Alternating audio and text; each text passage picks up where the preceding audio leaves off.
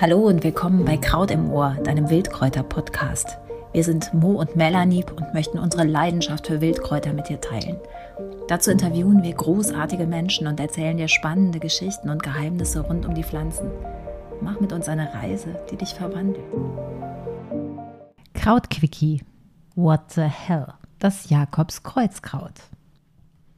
Vieles auf dieser Welt ist nicht so, wie es auf den ersten Blick aussieht. Erkennen und Erkenntnis gehören beim Kräutersammeln definitiv ins Körbchen. Teuflische Ähnlichkeiten können übel ausgehen. Über die Doldenblütler sollten wir noch einmal gesondert sprechen. Die sind wirklich trickreich, wie sie mit ihren weißen Blütenkörbchen wunderschön über die Wiesen wogen und doch so manches Teufelszeug in sich tragen. Ist es Meister Giersch oder vielleicht doch Gevatter Tod in Gestalt des Schierlings? Hu, hier kommen selbst gestandene Kräutermenschen manchmal ins Schwitzen. Und das ist auch gut so, mahnt es uns doch zu Respekt und Achtsamkeit da draußen. Jetzt aber, aus gegebenem Anlass, lausche mit Staunen der heilige Johannes mit seinem Namenstag am 24. Juni und der heilige Jakobus, Namenstag am 25. Juli, liefern sich derzeit ein unheiliges Kopf-an-Kopf-Rennen, das sich in fast zeitgleicher Blütezeit der gleichnamigen Kräuter auf den Feldern beobachten lässt. Das eine heilkräftig bis in die Blattspitzen, das andere giftig bis zum geht nicht mehr. Das Dumme die beiden sehen sich zum Verwechseln ähnlich. Ein Duell der Sommergiganten, wenn das mal keine Story ist. What the hell? Ein alter Bekannter. Es ist hübsch, so wie es da steht. Es strahlt uns mit freundlichen gelben Blütenköpfchen an, wächst robust und aufrecht der Sonne entgegen, kann leicht einen Meter hoch werden und hat lustig geformte, an Rucola erinnernde Blätter. Es riecht zwar nicht sonderlich gut, aber es sorgt für kräftig leuchtende Farbtupfer in der Landschaft und erscheint uns zunächst als attraktives Wildkraut. Und auf dem ersten Blick sieht es eben dem viel gefeierten Johanniskraut teuflisch ähnlich. Seit circa 15 Jahren scheint die Ausbreitung des Jakobskreuzkrauts zunehmend zum Problem in der Landwirtschaft zu werden. Es steht an Böschungen, Weiden, Stilllegungsflächen und sogenannten Extensivierungsflächen. Und du findest es eben in unmittelbarer Nähe zum Johanniskraut. Beide Kräuter lieben anspruchslose Böden, sind Pflanzen des Lichts und des Sommers. Jakobs Kreuzkraut ist ebenso wie das Johanniskraut eine alte heimische Pflanze, kein oft übel verleumdeter Neophyt wie die Ambrosia oder der Bärenklau. Es hört auf den lateinischen Namen Senecchio jacobea. Das klingt ja zunächst mal vertrauenserweckend. Es lebt also schon lange mit und unter uns. Doch jetzt mal wieder überschlagen sich die Überschriften im Netz. Das Kreuz mit dem Jakobskreuzkraut. Gefahr aus der Wiese. Jakobskreuzkraut, hochgiftig und hartnäckig. Das Kraut wird dämonisiert und diffamiert. Dabei finden wir Nachweise darüber, dass Jakobäer in früheren Jahrhunderten sogar in der Volksheilkunde bei Entzündungen oder Gelenkerkrankungen als Heilkraut dienten. Frischer Saft auf der Haut sollte Schwellungen und Schmerzen lindern. Man trank sogar Tee gegen alles Mögliche und Amulette aus Kreuzkräutern dienten als Schutz gegen Hexen. Der Leibhaftige stiftet also reichlich Verwirrung und Unheil. Begeben wir uns also mal auf seine Fährte. What the hell? Die Dosis macht das Gift. Ein Teufelszeug sind sogenannte Pyrrolizidin-Alkaloide, kurz PAs, und davon hat das Jakobskreuzkraut reichlich. Das sind Stoffe, die wirklich und nachweislich leberschädigend sind. Wenige Gramm Frischpflanze pro Kilo Körpergewicht reichen, um beim Vieh üble Schäden anzurichten. Wenn also Pferde, Kühe, Ziegen oder Schafe das Kraut fressen, reichern sich im Lauf der Zeit Giftstoffe in der Leber an. PAs gelten außerdem als erbgutschädigend und krebserregend. Teuflisch ist auch, dass die chemischen Verbindungen gut konserviert in Silagen überleben. Überleben tut sie das dann leider nicht. Frisst eine Kuh 15 Triebe und das ist schnell passiert, kann das tödlich enden. Jeder Stängel zählt hier also buchstäblich. Tückisch ist weiter, dass die Tiere oft erst nach Monaten verenden, oft enorm qualvoll und eine Behandlung aussichtslos ist. Es gehört also definitiv nicht auf den Futtertisch. Und, o oh Himmel, hilf, was ist mit uns, wenn wir von der armen Kuh noch Milch getrunken haben? Hm. Bislang existieren keine Studien, inwieweit sich Alkaloide in Tierprodukten wie beispielsweise Milch anreichern. Also vorerst ruhig brauner. What the hell? So erkennst du es.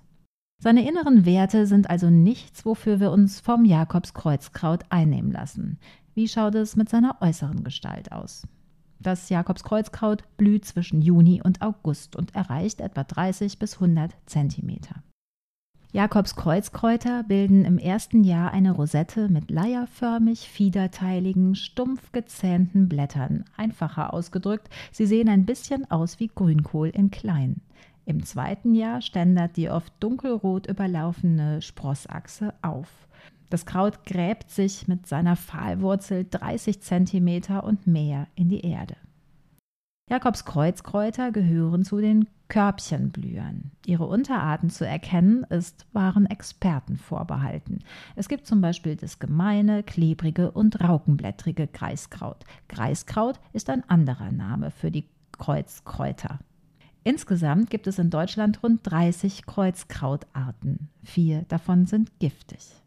Und was auf den Namen des Apostels Jakob hört, ist verdammt zäh, verbreitet unzählige Samen und kann bis zu acht Jahren auf dem, man möchte fast sagen, hexenkrummen Buckel haben. Die aktuelle Klimaerwärmung hat einen doppelt negativen Effekt. Die Pflanze kann sich optimal verbreiten und gewinnt zudem an Giftigkeit. Das ist sehr konkurrenzfähig und liebt nährstoffreiche Böden, von denen wir reichlich produzieren. Es taucht vor allem explosiv an Orten auf, die extensiv genutzt werden, also über die Maßen, und das ist bekanntlich nie gut. Da weht also der Wind her. Der Umgang mit unseren Böden, der exorbitante Stickstoffkreislauf, die Sache mit dem Klima. Ein Teufelskreis, dessen Zeigerpflanze das Gewächs des heiligen Jakobs ist. Heiliger Bimbam. Es liebt insbesondere Pferdeweiden, wobei die Tiere es meist stehen lassen, denn wissen die nicht sowieso intuitiv, was sie fressen sollen? Das Zeug schmeckt doch greulich bitter und meine Nase hat ebenfalls signalisiert, nicht gut. Nun, auch hier hat der Teufel seine Finger im Spiel. Im jungen Stadium ist die Pflanze scheinbar ganz schmackhaft und gerade Jungtiere sind ja in Sachen Nahrungssuche noch in der Ausbildung und besonders gefährdet. Außerdem verändert das Kraut während der Fermentation des Heus als Silage seinen Geschmack. Denn Silage ist ja sowas wie Sauerkraut fürs Vieh. Wirklich höllisch. What the hell? Was ist also zu tun? Die Ansagen im Internet sind klar, weg damit. Begriffe aus der Kriegsführung tummeln sich in den Artikeln, der Teufel führt scheinbar auch hier die Feder. Gewaltiges ist nötig. Einzelpflanzen frühzeitig mit Stumpf und Stiel ausreißen und ausstechen, mit Schutzhandschuhen, denn der Stoff könnte sogar über die Haut aufgenommen werden konsequent vor der Samenreife abmähen und einen regelmäßigen Wechsel zwischen Maat und Weide herbeiführen, bedeutet also anstrengende und zeitintensive Wiesen- und Weidenpflege, die außerdem landwirtschaftlicher Kenntnisse bedarf. Chemie, klar, geht vermeintlich immer, doch seltsam mutet es doch an, wenn wir mit hochgiftigem Herbizid eine Giftpflanze killen. Des Teufels Kraut ist sowieso oftmals gewiefter und gewitzter. Die ökologischste Variante ist es also, dem Boden schlicht Gutes zu tun und Saaten von Gräsern und Kräutern in Vielfalt anzusiedeln, sodass das Kraut keine Chance hat, ein freies Plätzchen zu finden. Wenn du das Kraut in deinem Garten frühzeitig ausreißt, übertragen sich die Giftstoffe übrigens im Kompost nicht. Eine samenreife Pflanze aber bitte nur über den Hausmüll, nicht über die Biotonne entsorgen. Beim Verbrennen in Biogasanlagen verlieren die Samen dann endlich ihre Keimfähigkeit. What the hell? Das Gute gewinnt. Wie so oft im Kampf um Gut oder Böse entsenden himmlische Boten ihre fliegende Schar, die eine Lanze für das Jakobskreuzkraut brechen. Bienen finden die Blüten äußerst schmackhaft. Blöd nur, dass die PAs möglicherweise auch im Honig enthalten sein könnten. Oder es kommt der Blutbär daher. Huh, Blutbär. Das ist allerdings ein Schmetterling, der witzigerweise wirklich so aussieht wie des Teufels Fratze, rot und schwarz markant gezeichnet. Das Antlitz des Unterweltenherrschers auf die Flügel tätowiert und ein Kind der Nacht. Doch der vermeintlich unheimliche Bote aus der Hölle hat Strategien entwickelt, das Gift des Krauts für sich schmackhaft zu machen. Die Natur hilft sich eben oft genug einfach selbst, sodass auch die Naturschutzverbände vor Panikmache warnen. Denn auch dieses Kräutlein hat seinen ökologischen Sinn. Es ist nicht zuletzt die Heimat des vielfach übersehenen Flohkäfers. Auch Dichter schwärmen wie die Falter vom Jakobskreuzkraut. Etwa der englische Romantiker John Clare 1793 bis 1864. Jakobskraut, du demütige Blume mit zerfetzten Blättern, ich liebe es, dich kommen und Gold verstreuen zu sehen. Deine Verschwendung glänzender Blüten schirmt reichlich ab, die sonnengebräunte Grasnarbe in prächtigen Farbtönen, die brennen so hell und grell, dass das Licht vom reichen Sonnenschein wird erbleich und scheint in deinen Augen nur sehr schattenhaft zu sein. Was bleibt also? Wieder einmal reicht der Hinweis, dass nur eine von natürlichen Kreisläufen entkoppelte Landwirtschaft ihre Dämonen selbst heranzieht. Wir dürfen endlich nicht nur lernen, sondern wahrhaftig begreifen, dass die Natur nicht das große Gegenüber ist, das es zu kontrollieren und zu beherrschen gilt. Die Erzählung vom Gegensatz zwischen der Welt der Menschen und der Welt der Natur hat ausgedient. Wissenschaft und Gesellschaft nähern sich daher derzeit langsam und äußerst zögerlich dem großen Netzwerk des Lebens an, in seiner Vielfalt, seinem Verwobensein und seinen Verbundenheiten. So wird das Jakobskreuzkraut zum Teil einer Mitwelt und nicht als gegenübergestellte Umwelt zu deuten sein. Wir halten nämlich fest, artenreiche Weiden sind eigentlich nie von einer Jakobskreuzkrauts-Invasion betroffen. Und das Jakobskreuzkraut ist eine wichtige und hiesige Nahrungspflanze für etliche Insekten, auch wenn es fürs Vieh eine echte Gefahr darstellt. Das dürfen wir nicht kleinreden. Die Auswirkungen auf den Menschen sind jedoch derzeit und auch nur wegen der drastischen Eindämmungsmaßnahmen gering. Zurück zum Duell der Sommergiganten. Wie erkennst du denn jetzt den Unterschied zwischen Johanniskraut und Jakobskreuzkraut einwandfrei, wo uns der Diabolus so viel Sand in die Augen streut?